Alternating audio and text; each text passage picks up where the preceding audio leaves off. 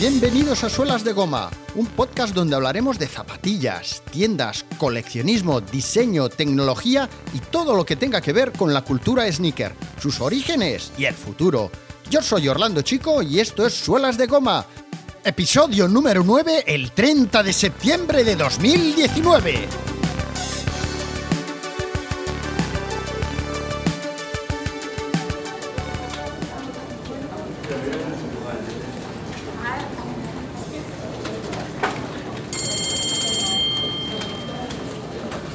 Buenos días, buenos días.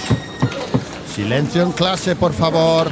Mi nombre es Frank Schallenberger y estoy aquí para conseguir hacer de ustedes personas de provecho. Su primer trabajo en el curso va a ser escribir sobre algún sector que conozcan, sobre algo que les gustaría emprender.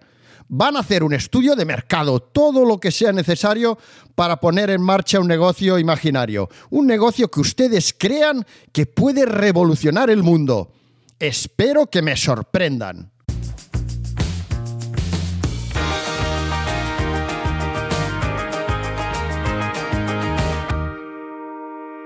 Philip Hampson Knight, conocido por sus compañeros de universidad como Buck. Buck escogió la escuela de negocios de Stanford, que se había fundado pensando en tipos como él, capaces de dirigir grandes empresas multinacionales norteamericanas, como Coca-Cola o Cornflakes.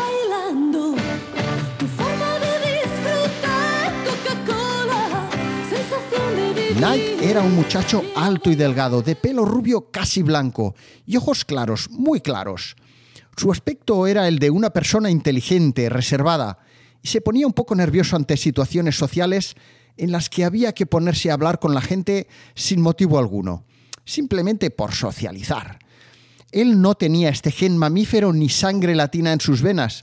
Él era más de estar a su aire, con sus cosas, como yo. Tal era así que sus compañeros de cuadrilla le apodaron el topo blanco. Sin embargo, del mismo modo que se sentía incómodo ante actos sociales, se sentía como pez en el agua cuando había que afrontar retos.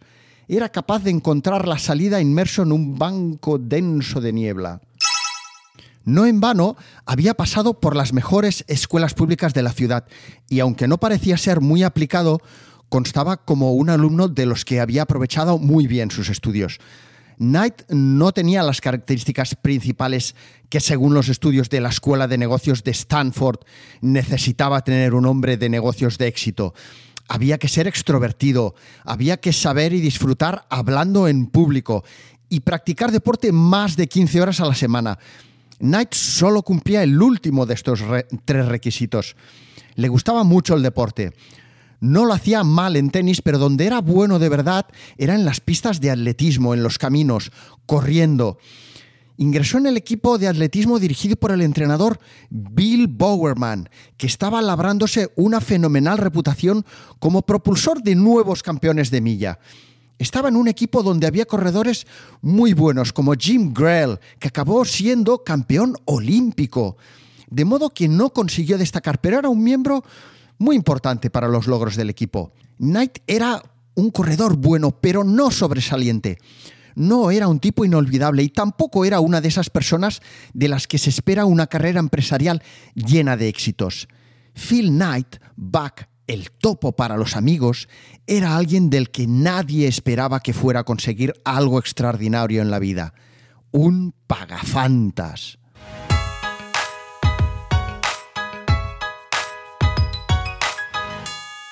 Siguiendo las instrucciones de su profesor, Frank Schallenberger, el tímido pero audaz Phil Knight había desarrollado un plan de negocios para su empresa imaginaria que trataba de sacarle rendimiento a su deporte favorito, el atletismo.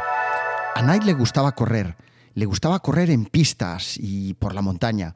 Corriendo no se ganaba dinero, pero tenía muy claro que para correr bien hacían falta unas buenas zapatillas. Y por aquel entonces en los Estados Unidos no las había. Las mejores eran las Adidas, pero se fabricaban en Alemania y era muy difícil y muy caro conseguirlas. Pero tal y como explican en el libro Nike de J.B. Strasser y Laurie Beglan, el joven emprendedor Phil Knight le preguntó a sus compañeros de curso qué ocurriría si los japoneses hicieran con Adidas lo mismo que hicieron con las cámaras de fotos. Refiriéndose a la prestigiosa marca alemana de cámaras de fotos Leica, que había sido barrida del mercado por los japoneses Nikon y Canon. En Estados Unidos, los japoneses estaban presentes en el imaginario colectivo americano como una sociedad capaz de construir sombrillitas de papel para los cócteles, como las que utilizaba Tom Cruise en la película Cocktail para imaginar su propio negocio. Pero los japoneses tenían muy buenos diseñadores, ingenieros y mano de obra barata, de modo que, según el análisis que había hecho Phil Knight, un distribuidor americano podría importar y comercializar calzado deportivo de la misma calidad que las Adidas, pero a un precio mucho más competitivo. Se podrían distribuir en Washington, en California, en Oregón y él tenía pensado que para distribuirlas contrataría como representante y vendedor, por ejemplo, a un ex atleta admirado como Dyrol Barlison, conocido por todo el mundo como Barley, un miembro de su equipo de atletismo que estaba batiendo todos los récords universitarios y que era un gran influenciador. Los corredores querrían llevar las mismas zapatillas que Barley. Buck Knight tenía muy claro lo que quería conseguir en su vida Bach quería ser el mejor distribuidor de zapatillas de atletismo de los Estados Unidos. Pero para afrontar ese gran reto sabía que tenía que forjarse, tenía que viajar alrededor del mundo y buscar un empleo en una gran compañía. Antes de afrontar su gran reto, comenzó a escribir una novela, trabajó como contable para la administración pública y dio clases eh, en una escuela. Cuando se acercaba su fecha de graduación, en la escuela de negocios, tal y como solía hacerse ya por aquel entonces, los estudiantes se inscribían en una bolsa de trabajo de grandes empresas que buscaban nuevos talentos en las universidades. De modo que se inscribió para esperar a que le entrevistaran. Y llegó el día, llegó el día. Llegó el día de la entrevista y Bach se puso su mejor traje. Se colocó un pañuelo impecable en el bolsillo que hay junto a la solapa del pecho Peinó su pelo rebelde y preparó minuciosamente su presentación para dar una muy buena impresión. Todo transcurría según lo previsto, pero de repente, tal vez por los nervios, Buck notó un cosquilleo en su nariz y estornudó. Inmediatamente metió su mano en el bolsillo del traje para sacar el pañuelo y, al sacarlo, él y el entrevistador descubrieron que con lo que se estaba sonando la nariz no era un pañuelo, era un calcetín. Un calcetín iba a ser el responsable de que a Philip Hampson Knight, el topo blanco, no le escogiera ninguna de las grandes empresas estadounidenses. Su destino lo iba a marcar un calcetín de deporte.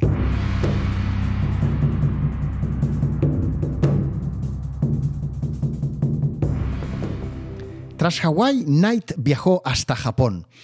Era un vuelo largo pero apacible en el que unas azafatas repartían unos preciosos souvenirs de la compañía aérea, unos pergaminos con el zodíaco asiático. El de Knight decía que la fortuna le había sonreído al cruzar la línea internacional del tiempo. Buck no se estaba dando cuenta de que estaba en 1962, el año del tigre, el mismo año que comenzaría su andadura hacia Onitsuka Kihachiro, fundador de Onitsuka Tiger.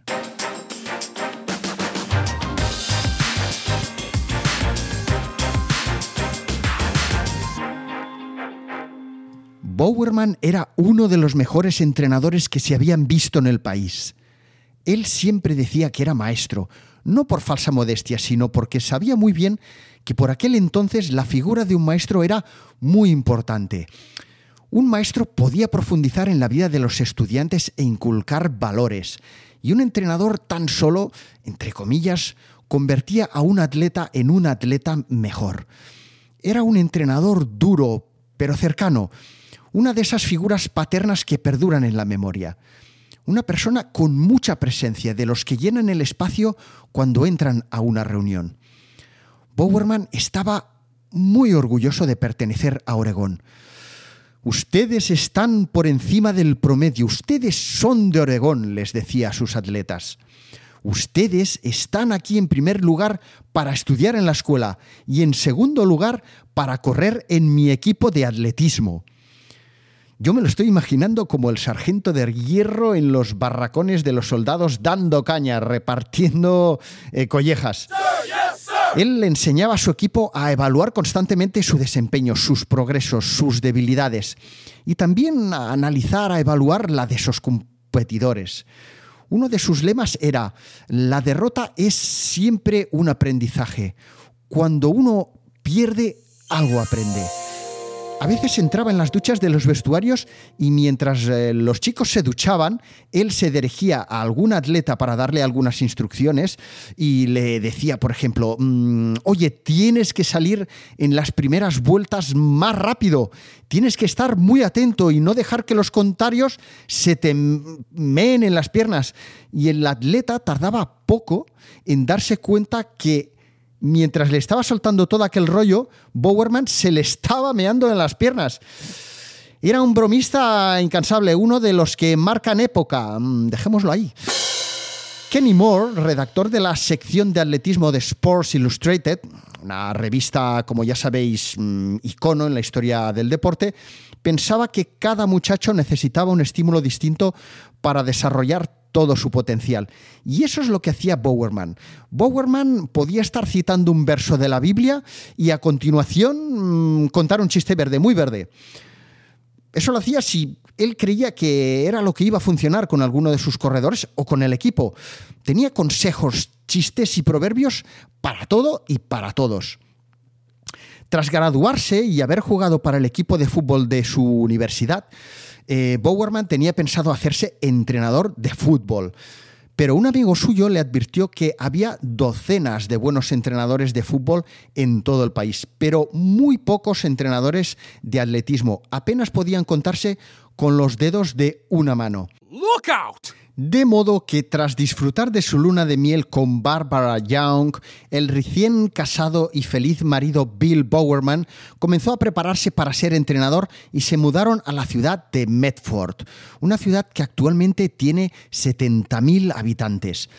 Allí comenzó a involucrarse en el mundo del atletismo, investigó métodos y materiales para la construcción de pistas de atletismo y construyó la primera pista de la ciudad.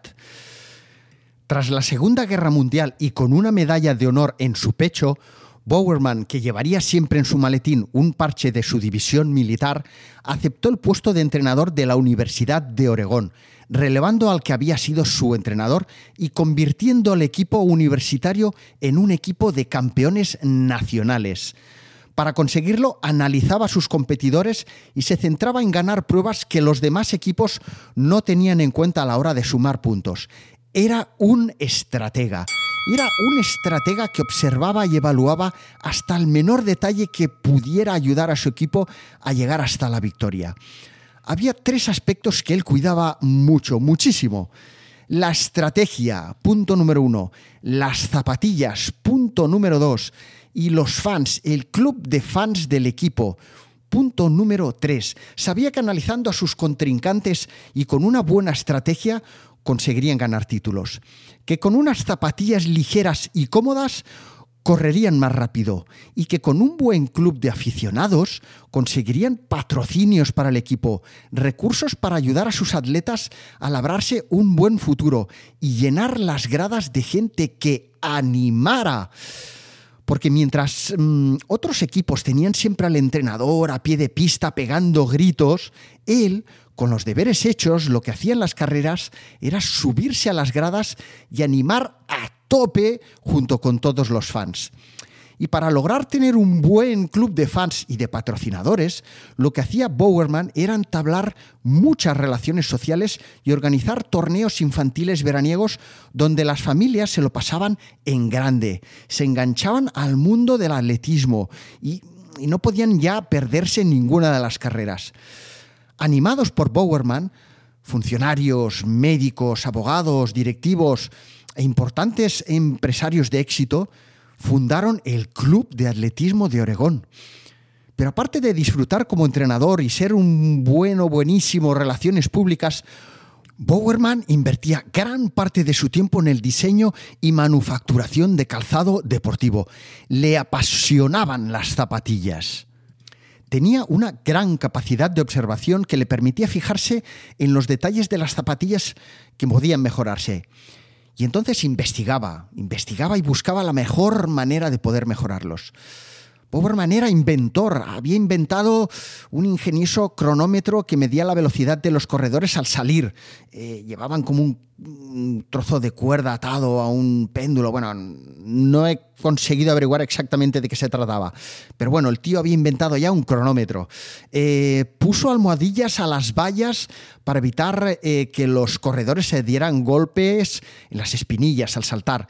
Eh, preparó una bebida isotónica, el primer Gatorade, que se ve que sabía a rayos, a rayos y centellas, y desarrolló compuestos de goma para pavimentar pistas de atletismo. Mm, Este, este desarrollo de material lo utilizaba tanto para arreglar las pistas donde corrían sus eh, atletas, su equipo, como para eh, durante los veranos eh, ganarse un extra, pavimentando nuevas pistas de atletismo o arreglando algunas que ya existían. Creía en la ecología porque le parecía un disparate desaprovechar los recursos naturales. Era muy ingenioso y había experimentado con muchos materiales, con tal de conseguir que las zapatillas de sus corredores fueran más ligeras. Bowerman había calculado que si conseguía aligerar en una onza las zapatillas, sus corredores correrían con 25 kilos menos de peso durante la carrera. Con la ayuda de un fabricante de botas de Springfield, Bowerman empezó a diseñar, a hacer patrones, a deconstruir y volver a construir las zapatillas. Se propuso modificar y confeccionar zapatillas de atletismo utilizando tejidos como piel de pescado, de carpa para ser más exactos, y hasta piel de serpiente de cascabel. Eran zapatillas muy ligeras que no duraban más de una carrera, pero su objetivo no era que duraran, era que dieran un buen resultado en la carrera, aunque llegaran desgastadas. Envuelto siempre en un espíritu de creador inquieto, insatisfecho, él siempre había dicho a su equipo que las zapatillas eran parte del equipo y no había por qué aceptarlas tal y como llegaban de la fábrica, que se podían modificar, que se podían abrir, que se podían meter piezas para adaptarlas y después volverlas a cerrar y volverlas a pegar y, utilizarlas. La confección de cada zapatilla customizada por Bowerman tardaba unas cuatro horas y las hacía siempre pensando en los objetivos que tenía el equipo próximamente. Tras la guerra había tenido que comprarle zapatillas alemanas adidas a sus corredores debido, entre otros factores, a que habían desaparecido las fábricas de calzado de Spalding y de Dunlop, pero ahora, ahora Bowerman había conseguido producir unas zapatillas más ligeras que las de Adidas. Y es que su arduo trabajo de investigación, de prueba y error, le habían llevado a ser un experto en calzado de atletismo. Y ahora estaba buscando una fábrica que le ayudara a producir sus zapatillas en serie. Pero no encontraba ninguna que le convenciera. Y tras incluso haber encargado algunos pares, ya estaba a punto de abandonar la idea. Pero de repente apareció nuestro amigo Buck Knight, con un catálogo bajo el brazo, con un catálogo de una gran compañía de calzado japonesa. Una compañía que tenía el mismo nombre con el que Bowerman apodaba a sus corredores. Tigers. Onitsuka Tiger.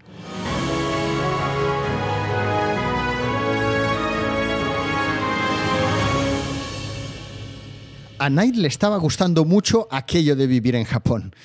Había estado trabajando durante años con empresas japonesas que le ayudaron a obtener un buen conocimiento de la cultura, de los negocios y de la lengua. Y había viajado por todo el país sin olvidar, por supuesto, visitar el monte Fuji. El último viaje por Japón antes de volver a los Estados Unidos fue a Kobe, a la sede de Onitsuka Tiger. Knight había visitado muchas tiendas de deportes y vio que las Onitsuka, que imitaban las tres bandas de Adidas, excepto por una franja que unía la segunda y la tercera banda, era una buena marca de zapatillas y estaba muy recomendada por los vendedores. Knight llegó a la sede de Onitsuka y subió por unas escaleras que había junto a un muelle de carga con varios camiones que los trabajadores estaban llenando sin parar con cajas de zapatillas. Philip Knight se presentó como un importador de los Estados Unidos que buscaba una marca de calzado deportivo de atletismo. Explicó que había realizado un estudio de mercado y que debido a la gran calidad de las Tigers, sus precios y la campaña de marketing que harían con la ayuda de un entrenador de prestigio de Oregón, su empresa podía conseguir generar un negocio muy rentable para ambas partes. Buck Knight les dijo, cuando recibamos las primeras muestras, empezaremos a hacer los primeros pedidos. ¿Cómo se llama su empresa? le preguntaron los japoneses. Blue Ribbon Sports. Se llama Blue Ribbon Sports.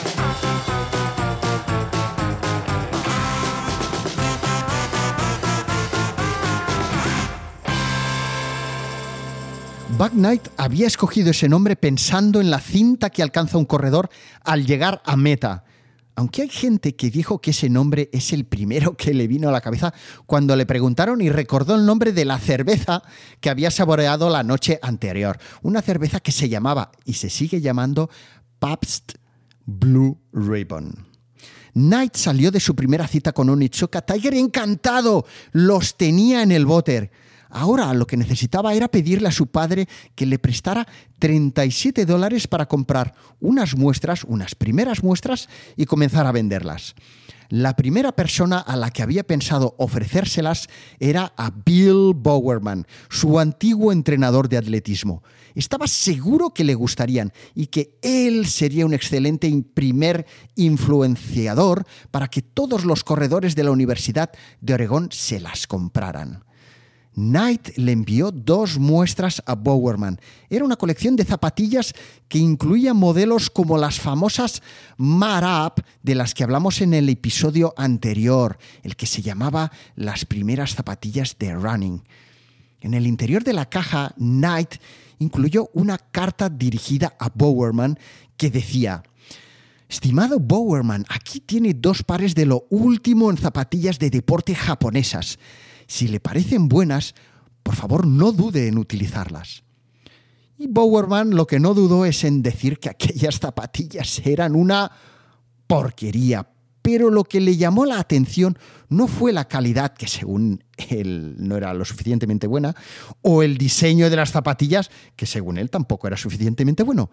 Lo que le pareció interesante es que a través de su antiguo discípulo, a través de su antiguo corredor, que quería montar una distribuidora, tal vez por fin una empresa deportiva podría producir las zapatillas que él creía que podrían ser las mejores zapatillas de atletismo posibles. Bowerman le devolvió una carta a Buck Knight y le dijo, hey, si puedes firmar un contrato con esta gente, no lo dudes ni un instante. Lo que haré yo es explicarte alguna de mis ideas, pero espero que incluyas a tu viejo entrenador en la participación del negocio. Al recibir la carta, Knight se quedó pasmado. Él pensaba en Bowerman como un cliente, no como en un socio. Sin embargo, la idea de que el entrenador se hiciera cargo de probar con los atletas las zapatillas, aportar diseños y recomendarlas a otros entrenadores conocidos, mientras él se hacía cargo de las gestiones de la empresa, era una idea que le parecía muy buena, muy atractiva. Era 1964 y mientras que en Nuevo México nacía Jeff Bezos, futuro fundador de Amazon y uno de los mejores clientes del Nike actual, Knight y Bowerman quedaban para verse en Portland. Conversaron durante una hora y decidieron formar una sociedad. Ninguno de ellos tenía mucho dinero, pero cada uno puso 500 dólares para iniciar la compañía, 1000 dólares para fundarla. Sin contrato con Onitsuka, sin plan de marketing, pero con un plan de negocios que estaba comenzando a dar sus primeros pasos, lo único que hacía falta era ponerse de acuerdo. Se dieron un fuerte apretón de manos y fundaron la sociedad Blue Ribbon Sports, la precursora de Nike.